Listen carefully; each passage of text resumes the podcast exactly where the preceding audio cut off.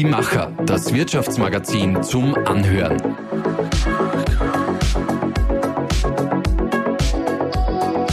Und hier ist dein Host Susanna Winkelhofer.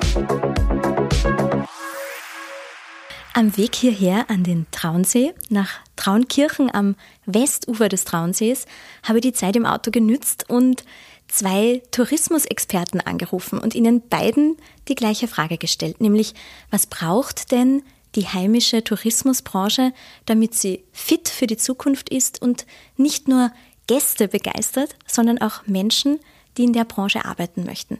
Die Antworten waren fast ident und ganz kurz zusammengefasst, es brauche Menschen, die mutig sind, die nicht nur auf Sicht fahren, die generationenübergreifend denken, positiv in die Zukunft blicken, die andere Menschen begeistern können und Nachhaltigkeit auf allen Ebenen beherrschen. Und ich würde jetzt mal sagen, genauso ein Mensch sitzt mir jetzt gegenüber. Wolfgang Kröller. Wir sitzen da in einer sehr, sehr schönen Suite in seinem Hotel Das Traunsee mit Blick auf den Traunsee. Und er führt gemeinsam mit seiner Frau Monika Kröller in dritter Generation das Hotel Die Post am See und eben das Hotel, wo wir hier sind, das Traunsee, dann eine Kreislerei und ich glaube noch vier weitere Hideaways in unmittelbarer Umgebung. Und sie bezeichnen sich selbst als ruhelose Qualitätsfanatiker, die sich immer wieder neu erfinden. Sie sagen, unsere Ideen und Visionen sind groß, die Freude am Tun ungetrübt. Zeit zum Jammern haben die beiden nicht, weil es ist gerade so viel zu tun, so viel los. Vielleicht hört man es auch manchmal ein bisschen im Hintergrund. Es ist gleich in der Nähe im Hotel Post am See ähm, eine Baustelle. Darüber sprechen wir dann aber noch ein bisschen später. Jetzt erst einmal schön, dass du dir trotzdem die Zeit nimmst, lieber Wolfgang, für das Interview heute. Danke. Freue mich, dass wir das da machen können und danke für die Vorschusslorbeeren. Du hast gerade gesagt, ihr seid seit 60 Jahren immer offen. Jetzt ist zwar gerade die Post geschlossen, weil ja noch der Umbau ist, wobei, wenn die Folge herauskommt, ist es schon wieder offen, weil Ende März geht es wieder los. Hier ist es sowieso offen, aber trotzdem sind wir jetzt noch ein bisschen so, ähm, es ist quasi die Ruhe vor dem Sturm. Ruhe nicht im Sinne für euch, weil ja eh so viel zu tun ist, aber die, die Gäste strömen dann ab Ende März wieder rein. Was geht dir denn in der Zeit davor da am meisten ab? Worauf freust du dich da am meisten? Naja, es ist so, wir sind ja jetzt ein Ganzjahresbetrieb, das heißt, äh, irgendwo haben wir immer offen, ja, das ist eben seit 60 Jahren äh, sind wir ein sicherer Partner für jeden, der hungrig ist oder irgendwo unterkommen möchte im Salzkammergut, weil wir sind immer da. Ja. Das kostet uns auch sehr viel Geld und Energie, dass wir immer verfügbar sind. Aber es ist auch ein Markenzeichen unseres Betriebes. Ne? Und äh, das heißt, so richtig fade Zeiten, wo keine Gäste da sind, kennen wir eigentlich nicht. Und äh, das die Zeit, die jetzt kommt, also bevor wir wieder im vollen Saft stehen und äh, beide Betriebe offen haben, die ist natürlich immer spannend. Du musst einerseits äh, schauen, dass die Häuser im Schuss bleiben, das heißt, da nutzen wir natürlich den Winter und die ruhigere Zeit. Äh, du musst schauen, dass du genug Mitarbeiter hast für den Sommer. Und äh, du musst den Winter vertreiben, ja, also schauen, dass alles wieder passt rund ums Haus. Ja.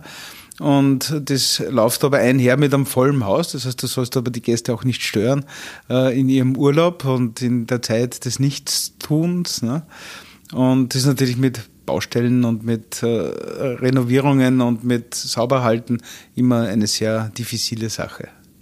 Bevor es jetzt richtig losgeht mit dem Interview, starten wir mit unserer Aufwärmrunde mit dem Gedankensprung. Ich habe dir schon vorgewarnt. Mhm. Sieben kurze Gedanken, bitte rap, sieben. Rap, rap. Genau, kurze Antworten.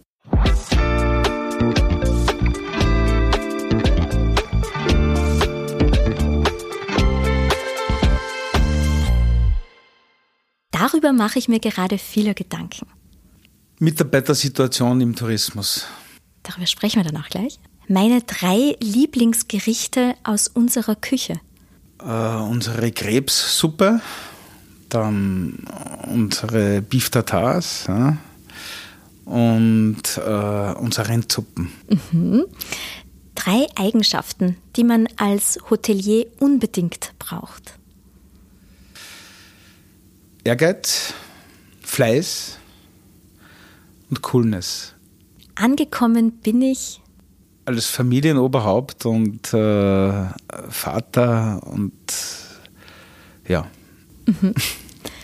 Inspiration holen wir uns hier. Am See. Eine Tourismusregion, die uns zuletzt begeistert hat. Also kommt sie auch mal weg von hier und schaut sich andere Dinge Natürlich. an. Also ja. fallen mir sofort ein Südtirol, bin großer Fan von Südtirol. Äh, ja. Dieses Jahr freue ich mich besonders auf. Felix, unser Wirtshausfestival. Das startet Ende März. Genau. Was sind so drei Highlights? Ja, also wir, Lukas hat ein neues Kochbuch rausgebracht und da dreht sich alles um den Fisch, also der Fisch und der Koch. Und äh, da haben wir zwei Veranstaltungen, die super sind. Dann haben wir eine Veranstaltung, so eine Charity-Veranstaltung mit äh, Tafeln, Tafel für die Tafeln, ja, wo wir quasi, wo es was übrig bleibt, den Tafeln in Oberösterreich zur Verfügung stellen, wo Bedürftige bekocht werden. Ne? Aber ein tolles Fest wird dafür. Ne? Ähm, und dann die Auseinandersetzung mit einem Thema, Fachthema, das wir jedes Jahr dabei haben, und das ist heuer Zero Waste.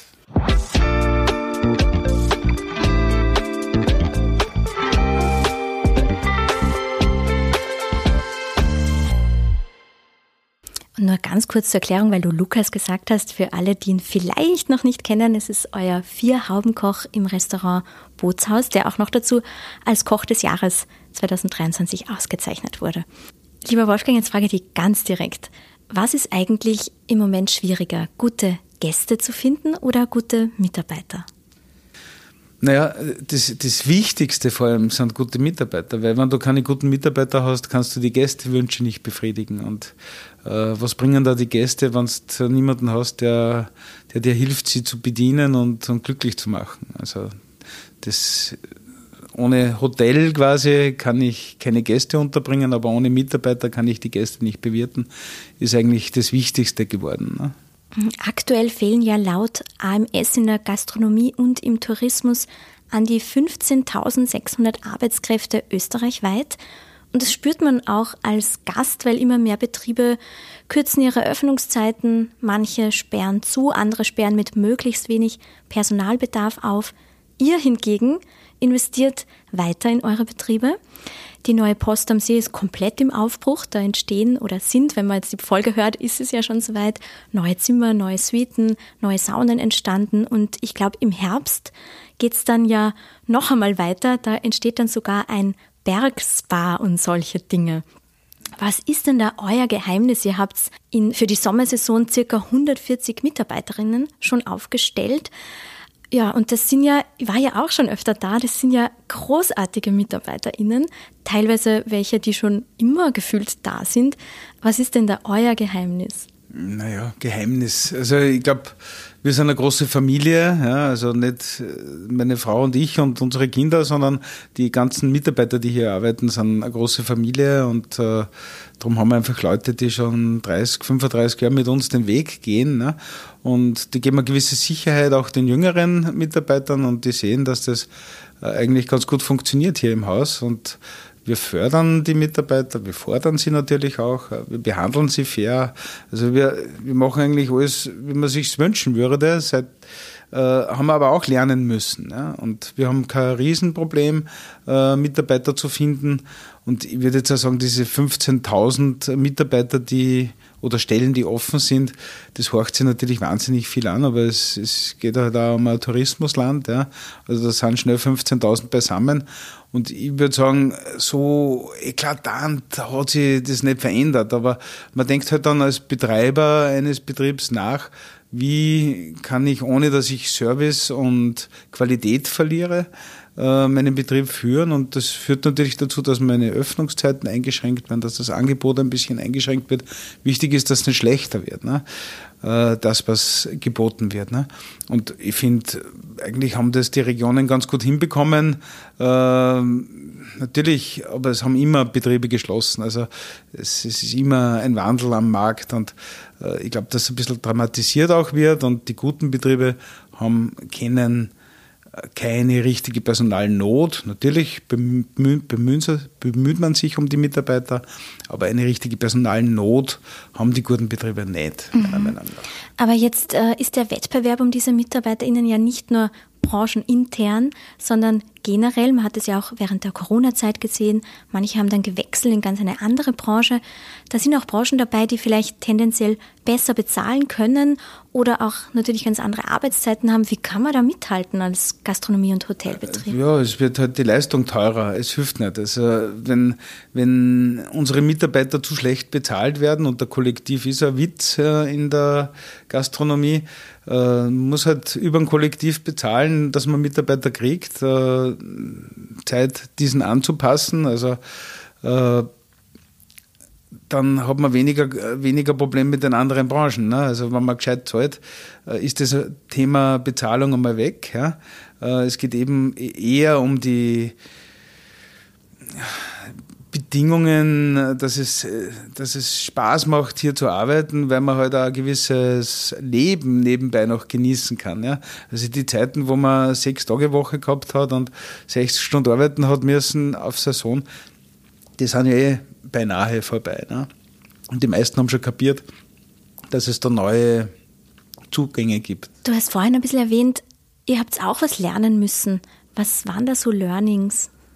Na, ich kann mich erinnern, während, äh, während der Pandemie, also im Sommer, wie wir offen gehabt haben, habe ich dann äh, einfach hat man gewusst, es sind Leute abgewandert in andere Branchen, weil einfach zwölf Monate nicht offen war in vielen Bereichen des Tourismus und die Leute sind in andere Branchen gegangen. Das heißt, es ist, sind Arbeitskräfte verloren gegangen für den Markt und äh, dann habe ich gehört, die Wintersportgebiete haben Probleme, ihre Stellen zu besetzen. Und dann habe hab ich so einen Albtraum gehabt. Bin ich munter worden in der Nacht und habe hab geträumt, dass meine Häuser voll sind, die Restaurants gebucht sind und ich stehe alleine da und weiß nicht, wie ich die Gäste bedienen soll. Also ein ne? Albtraum. Ein Albtraum. Oder? Und dann bin ich schweißgebadet munter worden und habe mir gedacht, mir passiert das nicht. Und habe dann eigentlich schon sehr früh äh, begonnen, mich intensiv mit dem Thema auseinanderzusetzen. Und da gibt es jetzt Dinge, die man selbst beeinflussen kann, da gibt es Dinge, die man fordern kann von der Politik und von als Rahmenbedingungen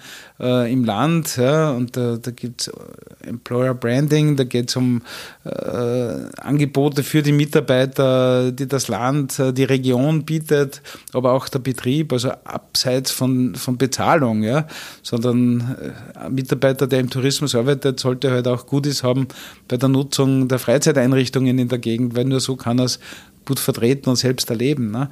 Äh, es geht um die Bezahlung, es geht um die Arbeitszeiten, es geht um neue Modelle.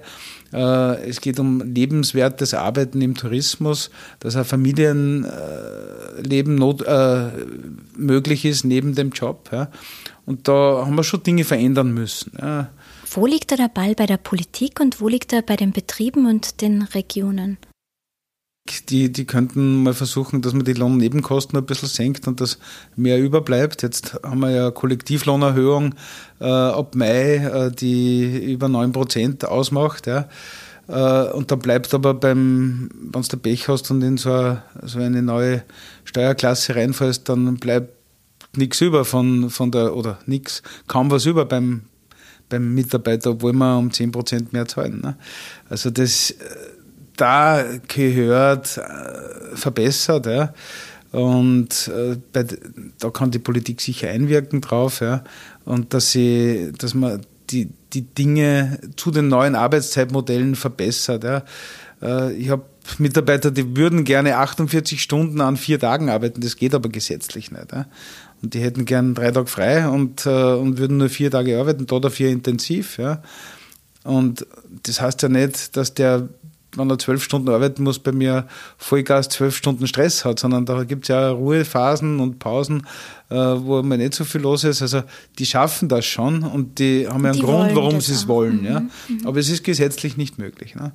Und da, da, da, kann man ansetzen und da, da kann man mithelfen, dass man so ein bisschen hinhört, was wollen die Arbeitnehmer ja? und was sind die Arbeitgeber bereit. Ja? Und dann muss man das Gesetz halt dann auch machen. Also da schützt die Gewerkschaft äh, die Arbeitnehmer so, dass sie dass eigentlich nichts haben davon. Ne? Die würden gerne anders und die Gewerkschaft verhindert es. Also da bin jetzt keiner, der da mitverhandeln will, aber da ist auf jeden Fall Bedarf, dass man es anpasst an die neue Zeit. Ne? Dann gibt es ja noch eine Rolle, und zwar die Rolle der Gäste. Braucht es da vielleicht auch eine neue Wertschätzung oder einen anderen Umgang mit der Dienstleistungsbranche, damit die Menschen hier wirklich gern arbeiten?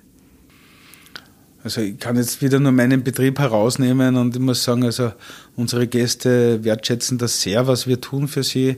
Und äh, da gibt es wenig Nörgler und, und, und äh, Leute, die meine Mitarbeiter schlecht behandeln. Mittlerweile ist es eben nicht mehr selbstverständlich, dass man einen guten Service und Freundlichkeit und äh, einen guten Vibe bekommt. Und bei uns kommt es kaum vor, dass, dass wer schlecht behandelt wird von den, von den Gästen. Also das ja. Also wird wertgeschätzt. Wertschätzung mhm. ist vorhanden für das, was wir tun. Ne? Mhm. Und es macht natürlich große Freude, wenn, du, wenn die Leute begeistert rausgehen und, und dich loben und äh, das macht Spaß. Ja? Deswegen tun wir es eigentlich. Ja. ja. Jetzt könnte man als Außenstehende sagen, boah, die Kröllers, denen geht's richtig gut, die haben so schöne Häuser, sind da in diesem beschaulichen Traunkirchen direkt am See. Aber man sieht natürlich gar nicht alles. Man sieht nicht rein, was bedeutet denn dieses Unternehmerleben, dieses Leben als Hotelierfamilie wirklich? Was wissen die wenigsten Menschen? Ja, die Tage sind schon oft sehr lang, ja, und, und man hat oft gar nicht Zeit für das. Man Wirt bin ich deshalb, weil ich gerne mit Leuten zusammen bin und weil ich die gerne gut serviciere. Ja. Da bleibt oft gar keine Zeit mehr dazu. Ne. Bei 140 Mitarbeitern, bei großen Investitionen, die gerade laufen, hast du halt jeden Tag so viele Termine, äh, um die Kuh zum Gehen zu bringen, ne, dass du oft viel zu wenig Zeit eigentlich für die Gäste hast. Und ich versuche mir dann bewusst einfach Zeit zu nehmen, äh, um bei meinen Gästen zu sein und, und versuche, so wie man sich halt ein Training vornehmen muss oder äh, die Beziehungspflege zu Hause vornehmen muss und sie Termine setzen muss. Dafür versuche ja, dass ich gewisse Zeiten einhalte, wo ich äh, mich bei meinen Gästen anschauen lasse und äh, wo ich greifbar und fühlbar werde für die Gäste. Und das, das ist, glaube ich, ganz wichtig für mich, ja, weil sonst, wenn ich nur mehr irgendwie managen tue, das ist eigentlich nicht meine Profession. Ich bin ein Wirt. Mhm. Und die zweite Sache ist, der See, ja, der gibt uns wahnsinnig viel Kraft. Also bei, bei dem, was wir tun, ja, die Tage sind oft lang und, äh, und es gibt oft wochenlang keinen freien Tag. Aber wenn ich will, dann schmeiße ich mir zwei, Tag, äh, zwei, zwei, Tag, zwei Stunden aufs Elektroboot oder auf die Plätte und fahre raus am See und genieße das und äh, habe meine Ruhe mal ein paar Minuten.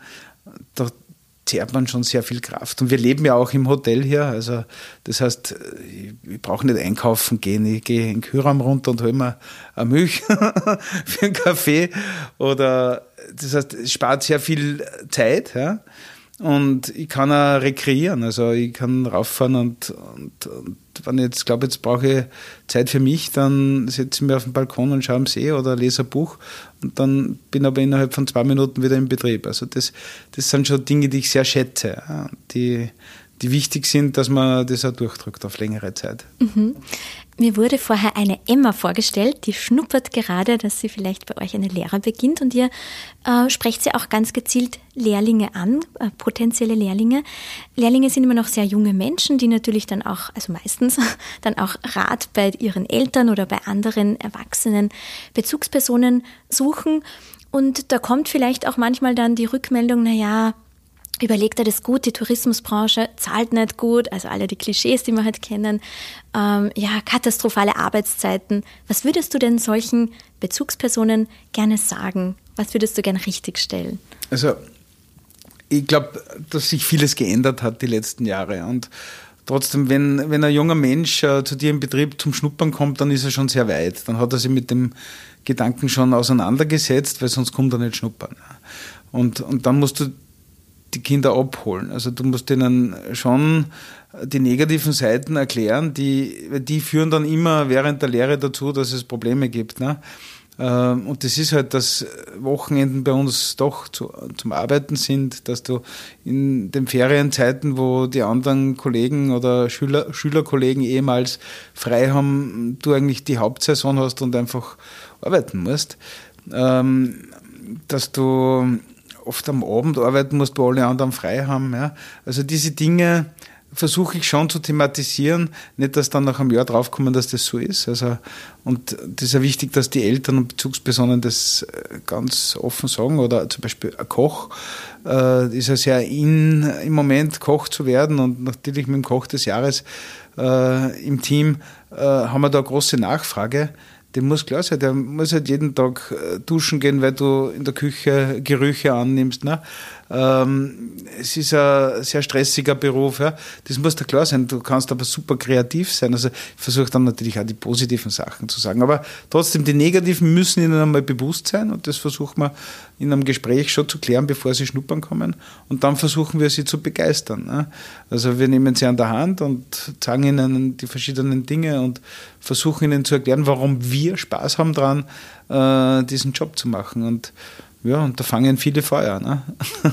Es geht natürlich nicht nur ums Finden von MitarbeiterInnen, sondern auch ums Binden. Und das scheint auch, auch sehr, sehr gut zu gelingen. Zum Beispiel auch mit eurem Vierhaubenkoch Lukas Nagel. Er führt jetzt seit elf Jahren, glaube ich, das Bootshaus. Ja. Also erstens mal die Frage, wie hast du ihn denn entdeckt und wie gelingt es, dass er so lange in dem wunderschönen, aber natürlich trotzdem auch beschaulichen Traunkirchen bei euch bleibt? Ja, ich würde sagen, das Glück ist ein Vogel. Ne? Also es gehört schon bei allem Fleiß und, äh, und Überlegung gehört auch immer ein Quäntchen Glück dazu. Ähm, damals äh, hat der Kollege, mit dem ich eigentlich das Bootshaus äh, designt oder überlegt habe als Idee, der damals Küchenchef war, hat gesagt, also Allah macht er den Wahnsinn nicht ja, und er möchte einen zweiten gleichberechtigten Küchenchef bringen und dann habe ich gesagt, ja, wenn du dann findest, dann bring ihn bitte. Ja. Und der hat den Lukas gebracht. Ne. Den hat er gekannt und, und der Lukas war ein ganz junger, ambitionierter Koch äh, mit 23 Jahren, der tolle Stationen gehabt hat und wo man damals schon gewusst hat, der ist sehr, sehr talentiert und weiß wahnsinnig viel und äh, Autodidakt und setzt sich mit der Materie auseinander und hat einen eigenen Weg schon gefunden damals. Ja. Und den hat er eben gebracht. Ich habe ihn Lukas vorher nicht gekannt. Ne? Und die haben dann zu zwei Jahre zusammen das gemacht, äh, den Start. Ja? Und äh, dann hat der Lukas das übernommen. Ne? Und hat Gott sei Dank seinen eigenen Weg gefunden, ne? Äh, ohne viel zu viel rechts und links zu schauen, sondern äh, wir haben die Grundidee, die war auch gut, muss man auch dazu sagen, vom Bootshaus. Also da hat er perfekt reingepasst. Ne? Und, und aus dem hat er wirklich was gemacht. Und wir haben nicht jeden Tag den Kurs verändert, sondern wir haben immer nur ganz kleine Rädchen gedreht. Ja. Äh, und immer im Team darüber gesprochen, was wir tun müssen, damit es gut wird. Und das haben wir gemacht und haben super Mitarbeiter immer gefunden. Also ja, es ist aber Klick gehört natürlich schon dazu. Wie führt er die Küche? Weil ich habe selber mal ein Praktikum im Tourismus gemacht, ganz am Anfang meiner Studienzeit. Und da war schon ein wahnsinnig rauer Ton. Das war in einem renommierten Hotel. Mhm. Wie ist es heute oder wie macht der Lukas das? Also ich muss sagen, unsere Küche ist extrem diszipliniert. Ja. Umgangsformen Wahnsinn, so gut. Ja. Ich habe auch nicht geglaubt, dass das noch gibt. Also bevor wir das Bootshaus gebaut haben und, und das Konzept eröffnet haben, habe ich natürlich genau diese Dinge auch erlebt. Also rauer Ton in der Küche, ziemlich tief. Äh, das war, das hat mir selber nicht gefallen. Ich habe mir auch schwer, dann Mitarbeiter zu finden und habe gesagt, also das kann es ja nicht sein, dass wir im Salzkammergut nicht eine, eine hohe Leistung an Küche zusammenbringen. Und, und das haben wir dann einfach versucht zu verändern. Ne? Und der Umgangston bei uns in der Küche, es ist ruhig, es wird nicht herumgeschrien, es ist total konzentriert, es ist freundlich, es ist äh, wertschätzend. Ja? Jeder Mitarbeiter wird mit Wertschätzung. Und das war für mich da, damals auch neu. Also wie das, die, die ersten zwei, drei Jahre haben wir gedacht, das gibt es nicht. Das ist komplett Gegenteil zu dem, was wir im anderen Betrieb gehabt haben. Mittlerweile haben wir es dort auch geschafft, dass wir äh, eine eine Mannschaft beisammen haben, die wertschätzend miteinander umgeht, die konzentriert an Dingen arbeitet, äh, die sehr geplant und äh, sehr überlegt alles macht. Und es macht eigentlich richtig einen Spaß, wenn man durch die Küche geht. Ne?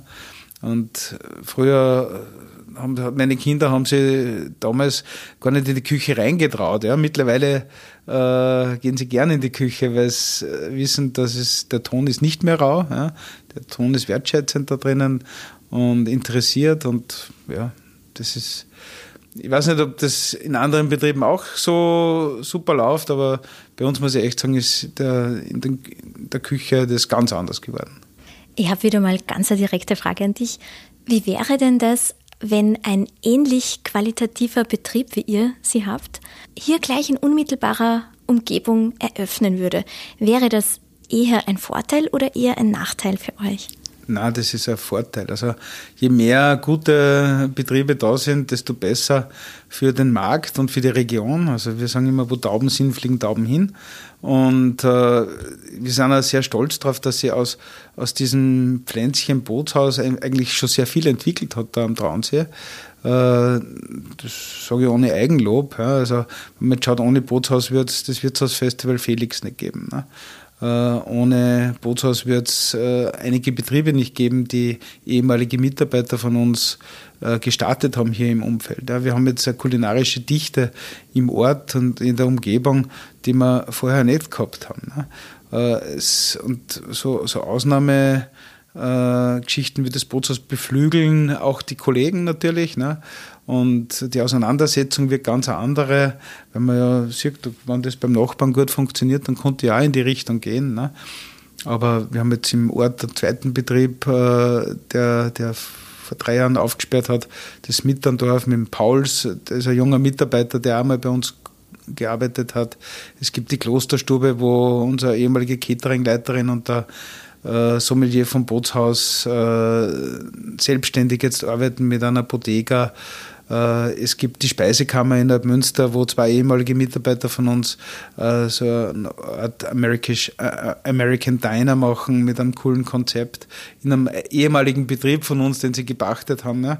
Also es, es tut sich was und das macht einfach Spaß und wir haben auch Freude damit. Wir unterstützen natürlich die Kollegen, wo es geht, schicken ja unsere Gäste hin, weil die wollen ja auch nicht jeden Tag bei uns essen. Ne? Die wollen ja was anderes auch kennenlernen. Und äh, die Community wird immer größer und äh, jetzt ist nur ein Kollege vom Lukas nach Gmunden gekommen mit dem Lassonett und das sind halt Dinge, die Spaß machen, wenn man sieht, okay, da bewegt sich was und, äh, und die Gäste gutieren das natürlich auch. Ne? Die kriegen das mit, okay, da entsteht eins nach dem anderen und, und da kann man gut, ist man gut kulinarisch verwöhnt. Ne? Kann sich dadurch auch die Region um den Traunsee zu einer richtigen Ganzjahresdestination entwickeln oder was bräuchte es dazu noch? Hm schwierig. Also wir sind ja eigentlich eine, kurze Ein-Saisonendestination dem Sommer. Ja. Wenn man das ganze Salzkammergut hernimmt, die Auslastung in der, in, in den, der Betten ist, glaube ich, bei irgendwas zwischen 25 und 30 Prozent übers Jahr gesehen, das ist gar nichts. Ja. Ähm, und, und es ist leider so, dass der Druck im Sommer so extrem hoch ist, dass viele dann im September gern wieder zusperren und, äh, und nur mehr das Notwendigste tun. Ja. Äh, solange das so bleibt, wird schwierig. Also, Was bräuchte es denn da für Impulse oder für Räder, an denen man drehen kann? Mehr Professionalität, ja, dass man das nicht so nebenbei macht, sondern dass man den Betrieb selbst überlegt, okay, wie kann ich den ganzjahresfit machen? Ja? Wir haben uns da drei Sachen rausgeguckt. Einmal die Kulinarik, einmal das Nichtstun, das wir perfektionieren wollen bei uns. Ne? Und äh, drittens die Region, weil es ist in einem November, früher hätte man im November äh, keinen privaten Gast hier anziehen getraut. Also da Werbung zu machen für November äh, hätte, mich, hätte man nicht traut. Ne? Heute traue ich mir es, weil ich sage, wir haben eine Infrastruktur im Haus, die dir den November auch als tolles Monat vorkommen lassen. Ne? Du liegst in der Sauna und schaust auf den Nebel am See, der über den See streicht hinaus. Ja?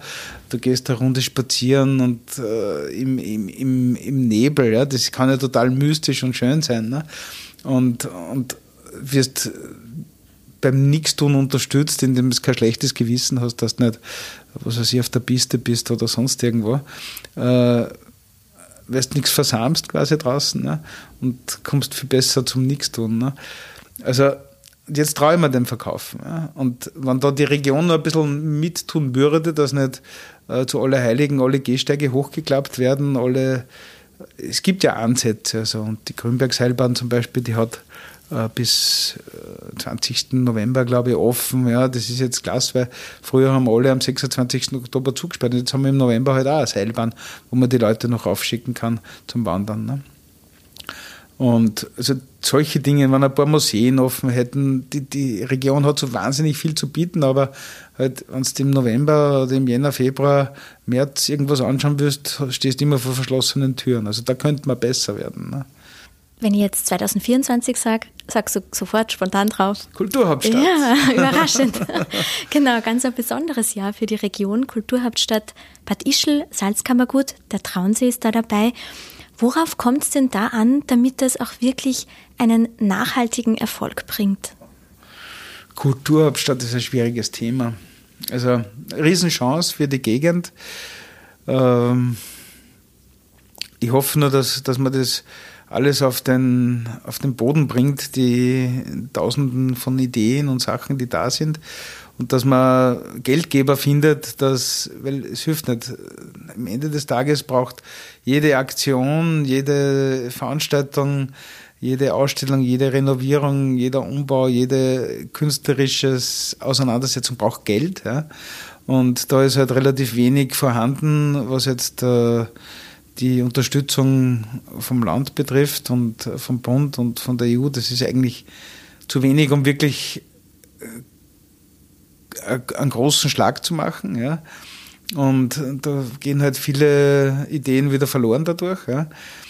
Äh, und Kultur und Kunst braucht Geld und Sponsoren. Also die, die, wenn du Quoten brauchst, ja, damit Kultur und Kunst funktioniert, äh, dann wird es meistens geht Qualität verloren in, in der Kunstrichtung. Ja. Und das ist ja das, was man dem Tourismus oft vorwirft, ne? dass, dass das halt dann abklatscht wird und irgendwelche Vermarktungsgeschichten und, und die Kunst und Kultur auf der Strecke bleibt. Ne? Und äh, also ich wünsche mir nicht jetzt, dass man Musikantenstadel und, äh, und solche Sachen, wo ja Zuspruch da wäre, äh, in unserer Region macht, sondern die, diese künstlerische Auseinandersetzung, wie sie jetzt geplant ist, ist schon, ist schon cool. Also ist hochqualitativ, ist hochgeistig, ja, aber nicht überall verstanden. Ja. Und das, das ist eben das Problem. Und ich sehe es als Riesenchance, das Salzkammergut mit all seinen Gebräuchen, Traditionen, Eigenheiten ja, in eine neue äh, Zukunft oder in die Zukunft zu, zu bringen. Also das wäre eine Riesenchance mit der Kulturhauptstadt und ich hoffe, dass es gelingt. Ne? Hat euer Umbau auch irgendwas mit dem Thema Kulturhauptstadt zu tun oder war das sowieso geplant? Mm, eigentlich hätte er schon früher fertig sein sollen. Wir sind nur, äh, haben in der Genehmigungsphase ein bisschen länger gebraucht. Ja. Und ich habe jetzt gesagt, dass ich nehme nicht Rücksicht, weil ich baue ja eigentlich ein Kulturhauptstadtjahr das im Februar beginnt. Und wir werden sicher nicht vor Juni, Juli äh, wieder den vollen Betrieb aufnehmen können.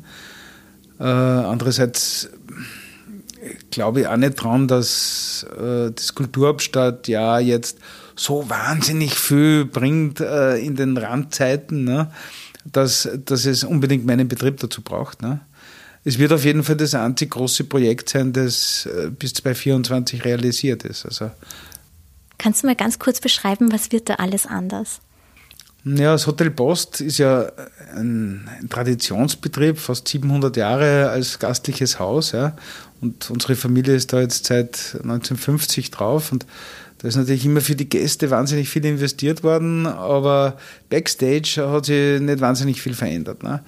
Und nachdem, wie wir vorher schon gesagt haben, also die Mitarbeiter sind uns wichtig und die Abläufe sind uns wichtig und dass man ordentlich arbeiten kann, ist uns wichtig. Haben wir gesagt, jetzt bringen wir mal all diese Dinge, die viele Jahre nicht passiert sind, in Ordnung. Ne? Und dazu müssen wir einfach ein paar Monate zusperren, ne?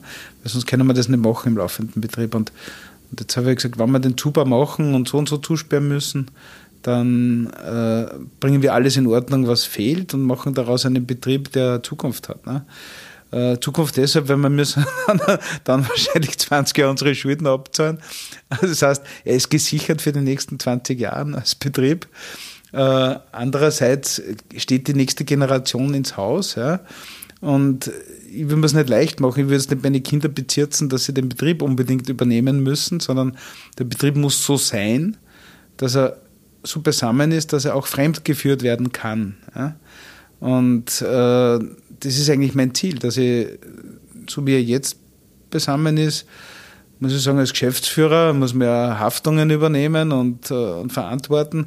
Äh, bin ich mir nicht sicher, ob ich so leicht einen Geschäftsführer finden würde, der mir den Betrieb führt. Ne?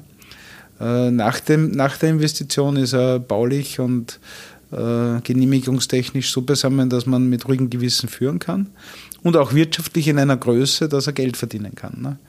Das heißt, ihr seid jetzt eigentlich relativ entspannt, ob eure beiden Töchter, die Marie und die Josephine, wieder zurückkommen. Die sind ja beide gerade im Ausland. Die Marie, glaube ich, in London, die Josephine studiert in Marbella.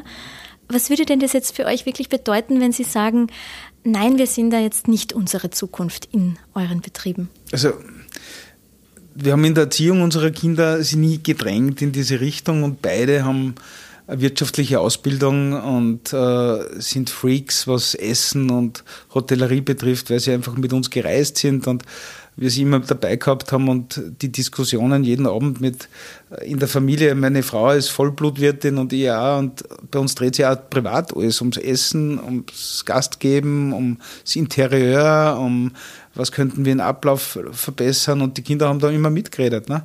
Und das miterlebt und die sind heimliche Profis. Ne? Also die sind vielleicht mit der Ausbildung noch nicht ganz fertig und haben sich noch nicht bewiesen, ja?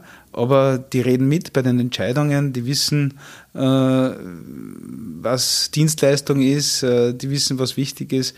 Das heißt, die sind einmal, haben die besten Voraussetzungen dafür. Und das ist schon mal gut, wenn man das hat, weil man muss ja nicht immer selber den Wirt spüren, so wie es ich gelernt habe, ja? sondern es genügt ja vielleicht auch, wenn man eine Ahnung hat davon ja? und dann und, und ganz einen anderen Job hat, kann man trotzdem einwirken drauf auf seinen Besitz, ja? dass der ordentlich geführt wird. Also die, die Grundvoraussetzungen sind da, darum haben wir keinen Stress. Also wissen wir, dass das mit Freude und mit Hirn äh, weitergeführt wird. Ob sie jetzt drinnen arbeiten oder nicht, das werden wir sehen.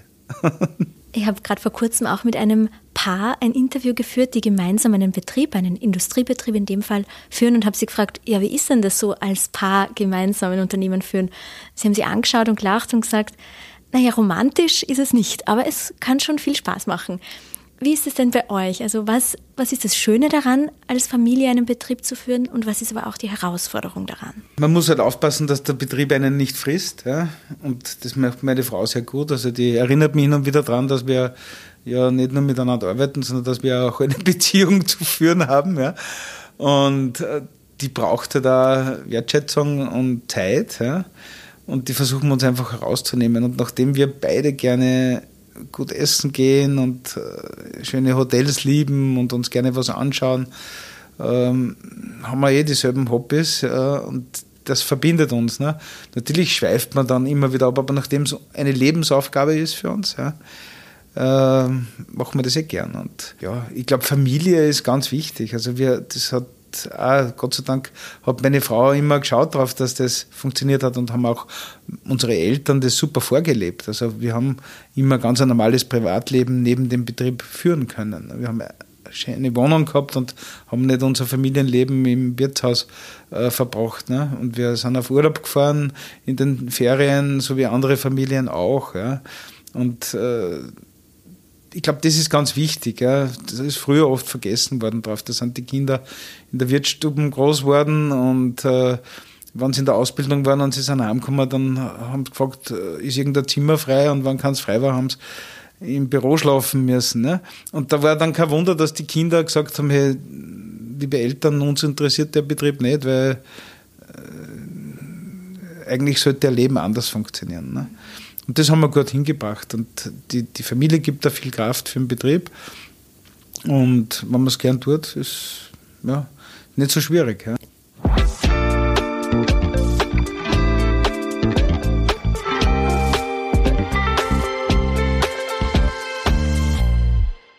Ganz zum Schluss möchte ich mit dir jetzt noch ein bisschen in die Zukunft reisen, ins Jahr 2050.